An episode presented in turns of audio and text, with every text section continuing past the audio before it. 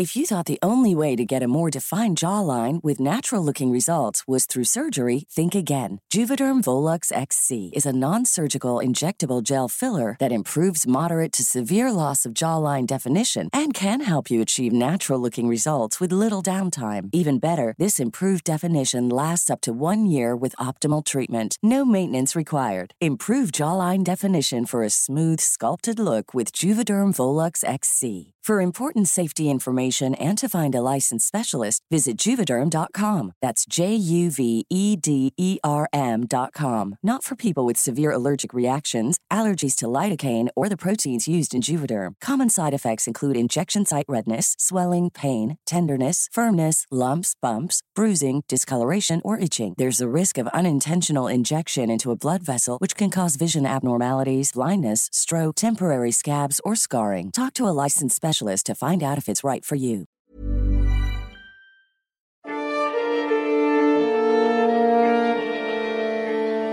De diciembre a la fecha han sido asesinados siete periodistas. La cifra rosa los 150 en lo que va del siglo. En el mínimo de casos los asesinos materiales han sido detenidos y prácticamente ninguno se esclareció quién fue el asesino intelectual o cuál fue el móvil. El mecanismo de protección para periodistas y defensores de derechos humanos está en entredicho y los reporteros viven una difícil situación para ejercer su labor entre descalificaciones de la autoridad y crisis económica. La Sociedad Interamericana de Prensa concluyó en su pasada reunión regional exigir al Estado mexicano que atienda de forma urgente los ataques a periodistas, garantice un ejercicio pleno de la libertad de expresión e impida que permanezcan en la impunidad los casos antes mencionados, hayan prescrito o no. Y es que hoy, en México, el periodismo está en riesgo.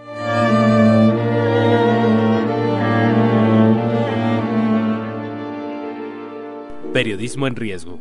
Una aproximación a las amenazas que nublan el quehacer informativo. Presentado por la Sociedad Interamericana de Prensa. Una producción de la Organización Editorial Mexicana. Buen día a todos. Yo soy Marta Ramos desde los estudios de ABC Radio en la Ciudad de México. Este es un podcast de la Sociedad Interamericana de Prensa. Hoy dedicamos este espacio a analizar los riesgos que vivimos los periodistas en México. Está en la línea Javier Garza, él es periodista y especialista en seguridad de redacciones. Javier, siete asesinatos en lo que va de esta administración, casi 150 del 2000 a la fecha y esto no parece tener fin. ¿Cuál es tu lectura? ¿Qué tal, eh, Marta? Buenos días. La lectura es eh, que este es un problema que está empeorando. Eh, es decir, en los últimos años hemos visto un deterioro gradual eh, tanto de, la seguridad en los periodistas, de las garantías eh, que tienen o que, debemos tener más bien los periodistas para ejercer nuestro trabajo, eh, pero también en términos generales de, de la cultura de respeto a la, a la, libertad de prensa. El elemento más claro y contundente lo vemos en, la cifra de, de, homicidios, de asesinatos de periodistas, pero no es la única cifra. Lo que estamos viendo también es un aumento eh, consistente y sostenido en todos los demás tipos de agresiones, que pueden ser agresiones físicas, pero también agresiones digitales, eh, agresiones psicológicas, como toda la gama de amenazas y de intimidación, eh, o de agresiones legales. El informe de artículo 19 presentado hace unos días, por ejemplo, detalla cómo han estado aumentando de manera consistente en los últimos años. Todo este aumento se debe principalmente a la impunidad. Es decir, cada agresión a un periodista, cada amenaza, cada intento de intimidación, cada intento de penetración digital y cada asesinato también eh, es posible porque la persona que lo hizo anteriormente prácticamente se salió con la suya. ¿no? El, porcentaje de, crímenes contra periodistas que realmente son perseguidos y castigados en México es menos del 1% de todos eh, los que se denuncian. Si contamos los que no se denuncian, pues es todavía menor. Entonces, la impunidad es el principal problema y la impunidad viene parece de parte de que en las autoridades de todos los niveles, tanto a nivel federal como en los diferentes estados, eh, no hay una, eh, un reconocimiento de que la prensa necesita garantías para, para hacer su trabajo. Ese deterioro de la cultura es lo que también está fomentando la impunidad y la impunidad a su vez es lo que fomenta cada vez más agresión. Oye Javier, y también hemos estado viendo, sobre todo en los últimos casos dramáticos, digamos que son los que parecen tener más contabilizados, que se está yendo hacia zonas cada vez más alejadas, podríamos decir vulnerables. Los últimos compañeros eran de radios comunitarias, no trabajaban en medios de comunicación, estos medios que identificamos muy fácil, grandes o cadenas grandes, que pudieran eh, invertir o que pudieran dedicar visibilidad mayor para protección del propio ejercicio periodístico. Son de blogs o de páginas en Facebook o de radios pequeñas que están haciendo su trabajo y que eh, terminan no solo agrediéndolos, sino asesinándolos. Una, una particularidad que tiene todo este fenómeno, todo este problema, es que eh, obviamente el, grupo más vulnerable es de aquellos periodistas de medios pequeños, eh, de medios que no tienen todo un soporte institucional o empresarial detrás eh, y que por lo mismo los hace muchísimo más vulnerables. La gran mayoría de las agresiones registradas y, y en el caso de los homicidios también la mayoría tienen que ver con periodistas de medios pequeños. Eh, la ubicación geográfica es muy fluida y, ahí eh, digamos que se mueve eh, de manera muy impredecible, porque como puede ocurrir en Chihuahua, después puede ocurrir en Veracruz, puede ocurrir en Tabasco, y luego ocurre en Sonora, y luego ocurre en Chiapas. Entonces, ahora sí que, en términos geográficos es, muy fluido y es muy, es muy variable. pero si te vas así a la eh, a las características de los medios o de los periodistas que son eh, agredidos, sobre todo los, las agresiones más violentas como los homicidios o los secuestros, eh, tienen que ver con periodistas de medios pequeños y en algunos casos de poblaciones pequeñas. Ahora, también hay que decirlo, no, no, son los únicos. El caso mexicano, por ejemplo, tuvimos y ahora se, se cumplen dos años eh, ahora en mayo, el, asesinato de Javier Valdés, eh, quien era un periodista muy reconocido, sobre todo a nivel internacional, y bueno, ni siquiera ese alto perfil tampoco ya no te protege de un, eh, de un homicidio. O el otro caso que también se acaban de cumplir dos años del asesinato de Miroslava Bridge en Chihuahua, que también era una de las periodistas más conocidas del estado de Chihuahua, y ni siquiera ese alto perfil la, la protegió. Bueno, el, asunto de Javier Valdés, además, doblemente dramático cuando te enteras el móvil real desde el juicio al Chapo en Nueva York, ¿no? O sea, eh, habla, habla un poco, respalda toda esta impunidad en la que estamos viviendo. Sí, pero lo que me parece lo más grave del caso de, de, Javier Valdés es lo que pasó inmediatamente después. El caso del asesinato, y creo que vale la pena recordarlo, eh, el asesinato de Javier Valdés fue el primero y el único asesinato de un periodista en México que fue respondido directamente por el gobierno, en ese entonces el gobierno de, Enrique Peña Nieto. Y recordarás que eh, inmediatamente Peña Nieto convocó a reunión de gabinete de seguridad y llamó a los gobernadores a los pinos y dijo, este crimen se va a investigar y va a llegar hasta sus últimas consecuencias y vamos a trabajar para que se generen todas las garantías eh, para que los periodistas puedan ejercer su trabajo con, eh, con seguridad. Eh, ¿Y qué fue lo que pasó? No pasó absolutamente nada. Entonces, peor aún, eh, lo, que le estás diciendo a un potencial agresor de periodistas es, si ni siquiera con un asesinato de alto perfil que ameritó una respuesta de tan alto nivel de parte del presidente de la República, que ameritó el involucramiento personal del presidente de la República, y aún así no pasó nada, pues entonces eh, estamos en completa libertad para atacar al que sea. Escuchemos a la viuda de Javier Valdés en la conferencia matutina del presidente López Obrador el 25 de enero pasado. Que fueron los hijos de Joaquín Guzmán Loera quienes asesinaron o mandaron asesinar a Javier.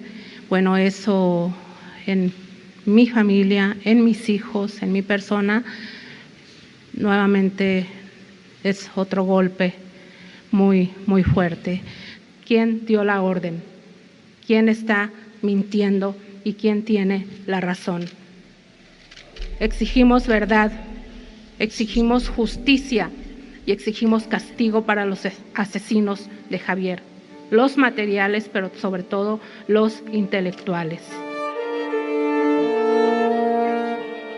Estas medidas que se han tomado en México, de hecho, con con colaboración de, de, los colombianos que ya pasaron por todo esto, como el mecanismo de protección. Entonces, ¿tú cómo lo evalúas? Son medidas que han estado eh, teniéndose que refinar conforme, conforme pasa el tiempo. Eh, el caso del mecanismo, por ejemplo, brinda protección, eh, en algunos casos ha logrado ser eh, eficaz, pero también hemos estado viendo agresiones, incluyendo asesinatos de periodistas que estaban bajo medidas de, de, protección del mecanismo. eso lo que dice, pues, es que no es completamente, no es completamente funcional. pero el mecanismo también tiene un un problema de diseño que es que eh, tú, eh, tú invocas el mecanismo o el mecanismo te protege solamente cuando estás bajo algún tipo de amenaza. Pero también hay que recordar que muchas de las agresiones eh, contra la prensa llegan sin ningún tipo de amenaza previa o llegan después de, de no de amenazas directas, pero sí en un ambiente que no está muy claro saber de dónde puede venir una, una agresión, entonces llegan sin decir agua va. Eh, entonces es, una agresión que un mecanismo de protección no podía, no podía evitar porque no lo habías, no lo habías eh, eh, activado. Es un elemento que ya ha dicho el subsecretario de Gobernación Alejandro Encinas que quieren corregir, que quieren revisar. Sería fundamental, creo yo, que los periodistas participáramos, así como los defensores de derechos humanos, porque también el mecanismo los protege a ellos, en la corrección o reelaboración de este mecanismo para su operación. No también implica, por supuesto, una voluntad del Estado y de los gobiernos en todos los niveles para realmente reaccionar, como tú dices, eh, cuando verdaderamente haya una llamada de alerta y hay una respuesta inmediata que pueda derivar en que no se llegue una agresión o peor aún a un homicidio. ¿no? Te agradecemos muchísimo, Javier. Seguiremos platicando en caso de que el mecanismo entre a revisión. Me imagino que tú serás uno de los participantes o críticos fundamentales en esa tarea. Muchas gracias, eh, Marta. Sí, y esa parte que tú comentas es bien importante porque el mecanismo cuando nació no tuvo participación de periodistas que pudieran aportar sus, experiencias en el diseño. Esa participación se ha dado muy poco a poco. Eh, y bueno, sí se espera eh, con el nuevo discurso que trae ahora el, gobierno federal, pues que eso vaya a cambiar, pero ahorita pues todavía estamos en pronóstico reservado. Lo que estamos viendo es inercia de los gobiernos anteriores. Eh, me parece que el nuevo gobierno como que todavía no termina de plantar bien los pies en este problema. Esperemos que lo hagan pronto, porque eh, pues las agresiones continúan. Así es, y, van creciendo, al parecer. Muchísimas gracias, Javier. Seguimos en contacto. Muchas gracias, Marta. Un abrazo. Angélica de la Peña, ex senadora por el PRD y defensora de los derechos humanos, participó en la elaboración del mecanismo de protección a periodistas. Doña Angélica, el subsecretario de Gobernación Alejandro Encinas asegura que el mecanismo tiene serios defectos y tendría que corregirse. Pues eh, lo que necesita el mecanismo desde mi punto de vista es eh, que se requiere eh, que funcione como la ley lo plantea, que me parece que eso no ha pasado. El problema que yo observo es que hay un fondo que tiene que ser aprovechado de manera debida. Mm, que no se ha garantizado que tenga estabilidad para el funcionamiento eh, de eh, la atención de las y los peticionarios que tienen que eh, salir, incluso muchos de ellos, de ellas, de sus entidades, porque su vida corre peligro. me parece que ese es lo primero que tiene que resolverse, dejar una estabilidad de un fondo que garantice que todas las medidas cautelares que el mecanismo determina para periodistas y para defensoras y defensores de derechos humanos realmente tenga estabilidad. Eh, yo creo que debe haber una articulación también de los casos que evidentemente están inscritos en comisiones de delitos porque las agresiones, amenazas, incluso muchas de ellas de muerte a periodistas, a defensoras y defensores de derechos humanos, pues constituyen delitos, de tal manera que eh, si bien el mecanismo no resuelve la parte judicial, sí tiene que garantizarse que la, Procura, la, Fiscalía General de la República, eh, como dice el Código Penal Federal, pueda tener una articulación y coadyuvancia y corresponsabilidad con las entidades federativas, sobre todo cuando eh, ha pasado tiempo y no son atendidos las denuncias de periodistas o de defensoras o defensores de derechos humanos. Me parece que esa es otra parte que no pudimos lograr atender de manera debida, aunque haya una fiscalía en el ámbito del, eh, especializada para atender delitos contra la libertad de expresión, pues eh, sentimos que eh, ha sido muy limitado el trabajo y las encuestas nos lo dicen claramente que la inmensa mayoría de los casos que tienen inscritos en esta fiscalía, pues no funcionó en caso del sexenio pasado y que se transitó hacia constituir una Fiscalía General de la República, sigue correspondiendo a esta Fiscalía atender los delitos que tienen que ver con delitos en el ámbito federal, pero sigue vigente también lo que establecimos en los distintos códigos, el de penal federal o en otros eh, ordenamientos para eh, tener atracción de casos eh, eh, a partir de eh, cinco o seis supuestos en donde la federación tiene que atender de manera debida, en este caso desde el ámbito de la Procuración de Justicia, para que los asuntos puedan tener una resolución judicial. es decir, con el cambio de gobierno que siempre implica de manera natural un ajuste, sí está habiendo cambios que podrían afectar la manera en que está operando el mecanismo. Es decir, esta gente que fue capacitada para tal fin, podría no tener la estabilidad laboral para seguir haciendo el trabajo que eh, es fundamental para el mecanismo por un lado y por el otro, pues no hay mecanismo que funcione si no hay voluntad del Estado. Tengo entendido que ya está también legislado eh, que se tiene que dedicar fondos, eh, recursos para la operación del mecanismo en cada uno de los estados. No sé cómo está operando ahorita con la nueva administración. No sé si usted tiene información al respecto. Pues la información que tenemos es lo que los mismos, eh, los mismos peticionarios nos informan, algunos siguen buscándonos, eh, preocupados por la situación, y otros, eh, y quienes integran, que forman parte de estos órganos ciudadanos, representantes tanto de los periodistas como de defensoras y defensores de derechos humanos, que debemos recordar, la Junta de Gobierno de este mecanismo está constituida por nueve personalidades Cuatro de ellas son de eh, funcionarios eh, representantes de eh, cuatro instancias de gobierno em, y, y, otras cuatro representan justamente a periodistas y defensoras y defensores de derechos humanos. Y la novena integración de esta junta lo integra la Comisión Nacional de los Derechos Humanos. La Junta de Gobierno, que es el órgano eh, de gobierno, el órgano principalísimo de eh, garantizar el funcionamiento del mecanismo, de tomar las medidas, incluso de determinar eh, cómo deben funcionar las evaluaciones de riesgo, me parece que sí hay algún reclamo respecto de que con el cambio de gobierno se ha quitado la especialidad de quienes están al frente del mecanismo. Eso me parece muy preocupante. El subsecretario de Derechos Humanos, Población y Migración, Alejandro Encinas, habló del mecanismo de protección integral de personas defensoras de derechos humanos y periodistas en la conferencia matutina del 25 de marzo pasado. Y en el caso específico de los periodistas, lo que buscamos es involucrar directamente a los dueños de los medios de comunicación en la corresponsabilidad para garantizar la integridad y la seguridad de sus trabajadores, donde lamentablemente cuando se presenta una situación de riesgo, pues no solamente los despiden, no los vuelven a contratar, sino que incluso parece que se boletinan y se estigmatiza a muchos de los periodistas que cumpliendo con su responsabilidad se ven eh, obligados a emigrar del lugar donde desempeñan sus labores. Por último, Encinas menciona también que debe haber más corresponsabilidad de los medios para proteger a los periodistas. Eh, suena lógico, pero me gustaría escuchar su opinión. Bueno, ese es un tema que siempre se ha debatido. A ver, en primer lugar, y bueno, tú lo sabes mejor que yo y con mucho más conocimiento de causa, los medios de comunicación en nuestro país son diversos y además son tienen distintos estatus, ¿no?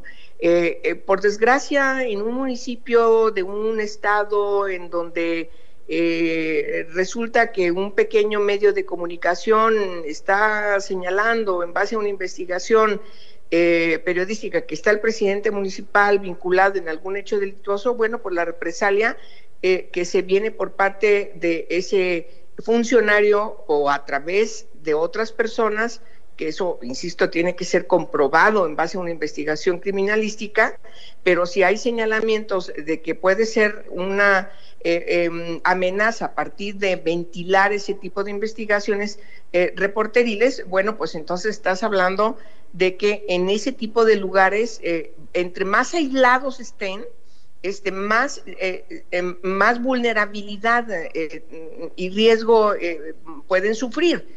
Pero, por ejemplo, ese, ese pequeño medio en ese municipio no tiene relación con los medios de comunicación que pueden tener un espectro eh, amplio en el Estado. Eso es muy común, ¿sí? Porque los medios de comunicación a veces son tan sencillos, eh, a veces es una página eh, en, la web, a veces es un periodiquito que se reparte en el municipio, qué sé yo. Entonces, todo este tipo de situaciones hacen que no, no, no tengan elementos de protección. Yo creo que es una discusión que tienen que dar los medios de comunicación para eh, em, definir ciertos cánones de, solidaridad entre todos para que independientemente de las circunstancias, del campo de acción, de los intereses que representen cada quien, eh, sí puedan eh, tener esta dinámica de respuesta que se tiene que dar para proteger a quienes son profesionales de estas, de estas, de estas materias. No podemos nosotros dejar de obviar que México eh, ha sido señalado por los organismos internacionales como uno de los países más peligrosos para ejercer el periodismo. Y esa es una realidad inobjetable que lo vemos y lo constatamos con las cifras. Así es. Pues le agradezco muchísimo su opinión y seguimos en contacto. Seguimos en contacto. Que tengan muy buen día. Es evidente que no todos los casos de periodistas asesinados están ligados con el desarrollo de su profesión. Mucho influye el estado de inseguridad, impunidad y descomposición que se vive en el país. A esto se suman otros factores, la crisis económica y el desprecio desde la autoridad frente al ejercicio periodístico. Por primera vez en 75 años que cumple la Sociedad Interamericana de Prensa, México reportó que un presidente, en este caso Andrés Manuel López Obrador, ha optado por insultar cotidianamente a los profesionales del sector y a las empresas donde laboran. Si es prensa FIFI y si es conservadora y si hace cuestionamientos sin ton ni son, tienen derecho es garantizar el derecho a disentir.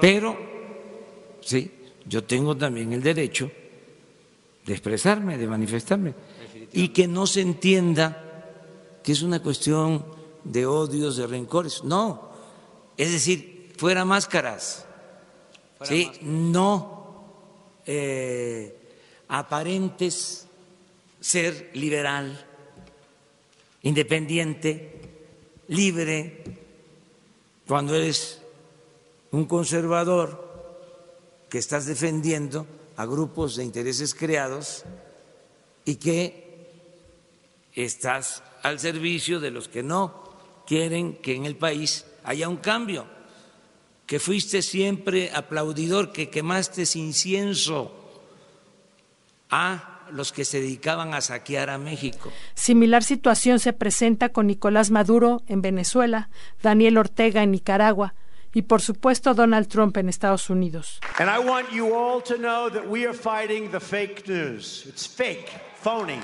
Así lo explicó Roberto Rock, director del portal La Silla Rota, en la columna que publica en el periódico El Universal. Roberto, buenas tardes Retomábamos una parte de la columna que publicaste eh, a raíz del reporte que se presentó en la Asamblea de la Sociedad Interamericana de Prensa y eh, dura la comparación de la crítica del presidente de México como sucede en Nicaragua, Venezuela y Estados Unidos. ¿Cómo afecta al ejercicio periodístico eh, un desprecio así de parte de la figura más alta de un país, el presidente de la República? Sí, mira, yo creo, eh, Marta, que eh, estamos en una circunstancia muy adversa eh, en este debate sobre cuál debe ser la relación del gobierno López Obrador con la prensa, en general con los medios mexicanos. Creo que hay un debate que tiene que ver con distintos factores y sin duda influye mucho la crisis que está arrastrando todo tipo de medios con base especialmente en la transformación digital de nuestra sociedad, pero particularmente en lo que se refiere a la, a la relación, a los pronunciamientos, a las posturas que ha expresado el presidente López Obrador sobre los medios, considero que deja de lado primero una, una obligación de entender cuál es la función de los medios como una herramienta de las sociedades para vigilar el ejercicio del poder público, para vigilar a los funcionarios electos y que tendría que tener una apertura en su posicionamiento en esa materia. Y también creo que deja eh, una sensación de miopía sobre la función de la información pública, de la información que procesan los medios de comunicación, que son esenciales en toda democracia para muchos efectos, para la interacción entre los ciudadanos y el poder, para tomar decisiones informadas en una, en una sociedad, en una colectividad. Y este tipo de información, una información contextualizada, con eh, con distintas características de calidad, de inmediatez, de validación, solamente la pueden generar los medios de comunicación, no la generan las redes sociales, no se genera en, en otro tipo de ámbito. Y desde mi punto de vista, el gobierno López Obrador tendría que ser más sensible en la materia. Hay otro, hay otro tema, además, la falta de transparencia en el presupuesto que el gobierno eh, destina para comunicación y propaganda, que siempre ha sido como una herramienta eh, filosa en la relación que se mantiene con los medios de comunicación. Sin duda, eh, yo creo que es un tema que atraviesa este debate y en, la percepción de, de muchos sectores puede estar animando, digamos, la la actitud de los medios de comunicación. Creo que el gobierno federal eh, está eh, con distintas posibilidades, distintas capacidades y autoridad para definir eh, en qué montos y bajo qué características asigna la inversión que decida tener en medios de comunicación eh, sin embargo, lo que no puede eludir es que ese criterio sea transparente y que tenga una lógica que pueda ser explicada a la sociedad en su conjunto. Creo que eh, hasta ahorita no ha habido una definición en el discurso de, presidente López Obrador, ni tampoco en el discurso de sus voceros y de otros funcionarios que demuestre sensibilidad en este tema. Hemos tenido pronunciamientos de sus eh, de sus voceros en el sentido de que se va a alentar el periodismo de investigación, que se va a alentar la innovación tecnológica, pero en términos que deja la percepción de que estaremos frente a un a una postura eh, digamos que puedan ellos decidir eh, a su propio criterio mientras que en cualquier sociedad moderna todo esto debe ser particularmente transparente, es un tema muy sensible, porque una de las características que distinguen más a un régimen autoritario, a un régimen poco democrático, es que se asigne la publicidad de forma discrecional, eh, premiando a los aduladores y castigando a los críticos. Hasta ahorita no tenemos ningún indicio que nos permita tener una certeza o una confianza de que eh, el gobierno López Obrador vaya a optar por una metodología transparente eh, y, razonable. Una última pregunta eh, respecto al mecanismo de protección. El subsecretario de Gobernación planteó la posibilidad de modificarlo. Platicábamos hace un momento con la ex senadora Angélica de la Peña, que fue una de las que participó en la conformación del mecanismo. Eh, cada uno con su preocupación. Encinas dice que le hace falta ser más proactivo y más participación de los medios. Y de la Peña alerta que hay un abandono de la administración actual que la gente que fue capacitada para atender estas eh, situaciones de crisis no está teniendo la seguridad laboral para poder hacer, su función y eh, los recursos que por ley deben estar ofreciendo los estados no están fluyendo como debieran. ¿Qué opinión te merece a ti el mecanismo como está funcionando ahorita? Mira, eh, como hemos comentado muchas veces, el país está en una crisis desde el punto de vista sistémica en materia de protección a, periodistas y particularmente en la vigencia de este eh, mecanismo. Nunca he tenido la percepción de que el mecanismo sea muy eh, eficiente en particular, que tenga los recursos necesarios, que tenga la metodología o los protocolos necesarios, siempre parecería ser una válvula de presión que funcione en la medida de las crisis que enfrenta el gobierno. Cuando hay algún agravio importante contra un periodista conocido, pareciera ser que se activa mucho, cuando no, entra una especie de, de confort o de adormilamiento. Eh, la llegada de, de, López Obrador eh, genera señales cruzadas. Creo que eh, Alejandro Encinas es un personaje que entiende del tema. Sin embargo, no parece haber eh, designado a las personas adecuadas para manejar este sistema. No hay reporte de que los nuevos encargados sean conocedores de este ámbito. Y sin embargo, Encinas recibió un mecanismo eh, en proceso de agonía porque el gobierno Peña Nieto le había retirado fondos. Todavía en el gobierno de transición, el equipo López Obrador negoció con, eh, con el equipo de Hacienda para que el mecanismo pudiera sobrevivir hasta el inicio del gobierno y encontró muchas irregularidades como la asignación a una empresa privada de todos los sistemas de protección. Creo que tendría mucho sentido que en particular ese mecanismo, que es un mecanismo federal, eh, transparentar qué fue lo que encontró, cómo está funcionando. El mensaje que dio Alejandro Encinas en el momento que tú refieres deja más inquietudes que, claridades. Creo que tendría que haber un debate más intenso en la materia, pero yo coincido con Encinas en el sentido de que de que este sistema requiere una participación de los gobiernos estatales, y también requiere una mayor responsabilidad por parte de los medios de comunicación. Creo que todos tendríamos que ir a un, a un debate y asumir que cada quien tiene que poner de su parte más de lo que hace hasta ahorita.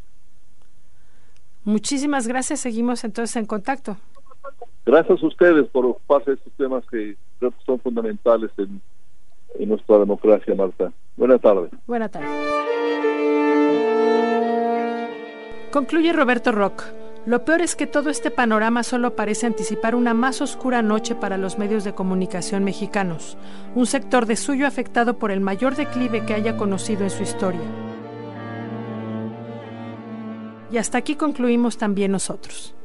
Periodismo en Riesgo es un podcast de la Sociedad Interamericana de Prensa producido por Organización Editorial Mexicana desde los estudios de ABC Radio en la Ciudad de México.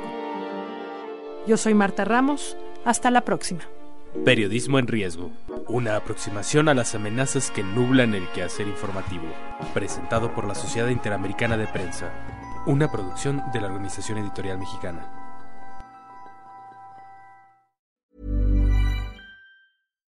If you're looking for plump lips that last, you need to know about Juvederm lip fillers. With Juvederm Volbella XC and Juvederm Ultra XC, your lip look, whether it's subtle or bold, can last up to one full year with optimal treatment and no additional maintenance. Find a licensed specialist and see if it's right for you at juvederm.com today. That's J U V E D E R M.com. Add fullness to lips in adults over 21 with Juvederm Volbella XC or Juvederm Ultra XC. Do not use if you have severe allergies or a history of severe allergic reactions, or if you're allergic to lidocaine or the proteins used in Juvederm. Tell your doctor if you have a history of scarring or taking medicines that decrease the body's immune response or that can prolong bleeding. Common side effects include injection site redness, swelling, pain, tenderness, firmness, lumps, bumps, bruising, discoloration, or itching. As with all fillers, there's a rare risk of unintentional injection into a blood vessel, which can cause vision abnormalities, blindness, stroke, temporary scabs, or scarring.